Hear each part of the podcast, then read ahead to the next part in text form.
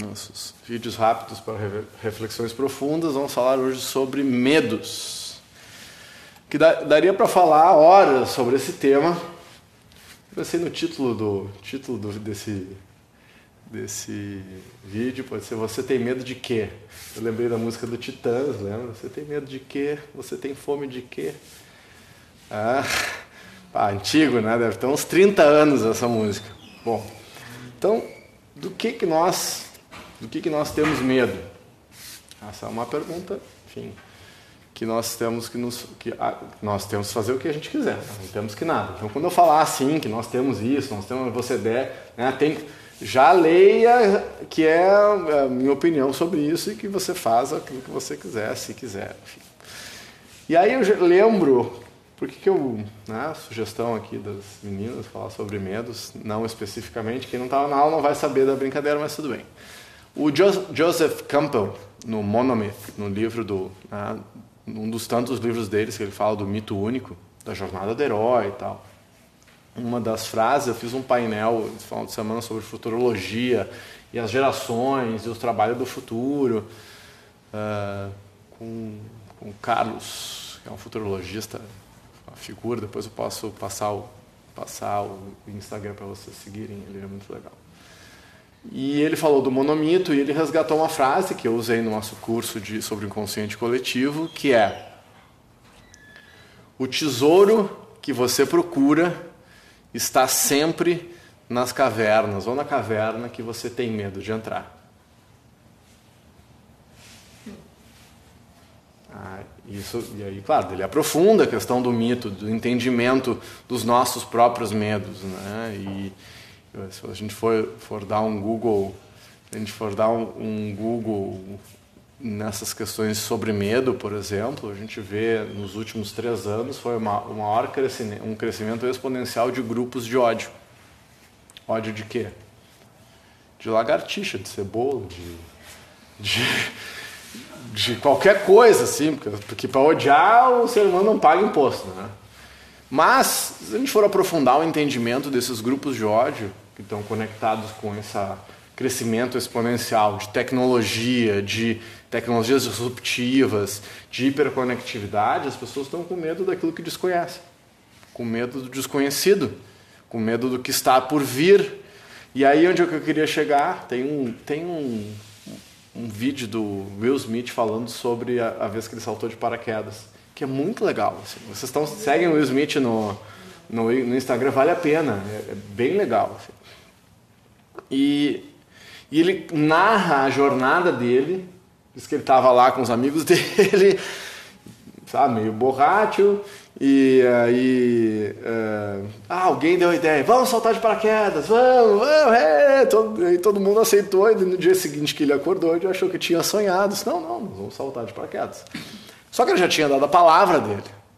E aí deu a palavra, cumpre a palavra, né?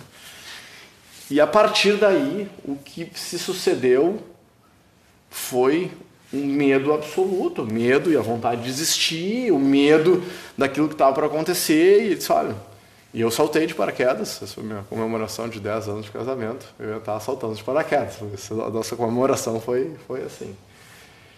Uh, e aí ele, eu relaciono com isso porque eu saltei e aquele momento que tu tá ali para saltar, com, né, um monte de coisa acontece na tua cabeça antes de saltar. E no momento que tu salta, olha, dificilmente alguma experiência na vida se compara a tu saltar de um teco-teco a não sei quantos mil pés e saltar, né? Tipo, é um troço inacreditável e aquele aquele barulho de vento, um minuto de descida e uma das experiências mais espetaculares que eu tive na vida. Eu não fiquei nervoso, depois eu conto como é que foi a minha jornada, mas voltando lá para o Will Smith, ele falando, a partir do momento que ele saltou, foi a experiência mais espetacular. Mas antes dele saltar, aquele, até um, um milésimo de segundo antes de saltar, ele estava vivendo terror, terror e pânico e nada tinha acontecido. E aí é o ponto onde eu quero chegar dos medos. Porque o tesouro que a gente busca está nas cavernas e a gente tem medo de entrar. Só que a gente tem tanto medo do desconhecido que a gente não avança, que a gente não, não, não mergulha. Claro que quem está fazendo um trabalho de autoconhecimento já já está, né?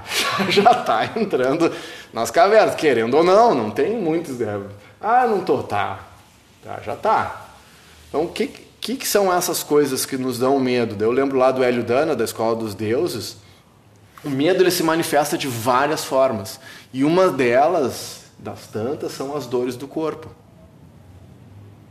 Uma distensão que eu tive, uma dor nas costas, uma dor de cabeça, uma baixa de imunidade. Cada um tem, ponto, tem seus pontos fracos em lugares distintos. Tem gente que fica com enxaqueca, tem gente que fica com dor no estômago, né? tem gente que distende o pé, que nem eu distendi na semana passada, ou quebra uma costela. É uma... E qual é a frase que, que me marcou nesse livro do Hélio Dana, que foi o fundador da Escola Europeia de Economia? É que as dores do corpo são os sintomas da resistência à mudança. Porque não é o corpo físico, o corpo físico, emocional, mental, intuicional, a gente não divide essas coisas. Quando chega no sintoma físico, já passou por todos os outros corpos sutis. Ah, tipo, coisa simples, ah, não acordei para a reunião. Nunca, sempre acordo cedo, não acordei. Não é, não é estranho quando alguma coisa fora do comum acontece, né? Freud explica. Então, por que que eu, então quando eu me machuco, quando eu sinto as dores, quando eu estou com contração, tá, mas o que, que qual é essa resistência que está chegando no que o meu corpo está sintomático me trazendo, porque o corpo é sintomático. Então eu estou resistindo de alguma forma, aconteceu alguma coisa que eu faço, eu resisto e eu resisto fisicamente daquilo que eu tenho medo. E os monstros que a gente constrói na nossa cabeça sempre são muito piores do que os reais. Sempre, estou aqui sendo exagerado, né? porque sempre, né? sabe que toda regra tem exceção, né? inclusive essa. O que significa que nem toda regra tem exceção. Se toda regra tem exceção e isso é uma regra, essa também tem uma exceção dizendo que nem toda regra tem exceção. E aí a gente tem que lidar, porque isso é uma questão de física quântica, que é o gato do Schrödinger. Ah, quem assistiu Big Bang Theory sabe do que eu estou falando. ah, então já se sabe que existe a bilocação. A mesma partícula está em dois lugares ao mesmo tempo. Isso é muito crazy, né? Os caras já terem provado que isso acontece. O que, que isso tem a ver com o medo? Quando eu me antecipo e me coloco no lugar do medo, num lugar que eu não fui, eu já estou em dois lugares ao mesmo tempo. Só que esses dois lugares que eu me coloco, que é o futuro e que eu desconheço, me, me geram um sofrimento desgraçado muitas vezes. E aí eu volto lá para Patanjali, 2.500 anos atrás, que diz que para aquele que discrimina, tudo é sofrimento. E o que é discriminar? É a nossa mente binária trabalhando. Porque o mundo não é binário, sabem disso. O mundo não é binário, nossa mente é binária. Então, sempre que eu discrimino, eu estou sofrendo. Então, mas como que eu hackeio o sistema? Meditação. Eu saio do mundo binário e vou para a intuição linear. É assim que a gente hackeia o sistema. Ah, então, tá com medo? Faz como lá o Milton Bonder diz. Primeiro avança, depois o mar abre. Porque o Mar Vermelho não é uma porta de shopping que você chega e ele abre antes de você atravessar. Você avança depois do mar. Tá? Ah, eu só vou isso estiver garantido. Você me lembra da propaganda, para fechar, a propaganda aquela do videocassete da Gradiente da, da, da, da década de 80, lembra? Não, então, é antes que eu, né? La garantia, la garantia sou show, lembra? Quem não sabe o que é isso, procura no Google. E quem não veio na aula, não vai saber o que, que eu vou falar. Falou, gente.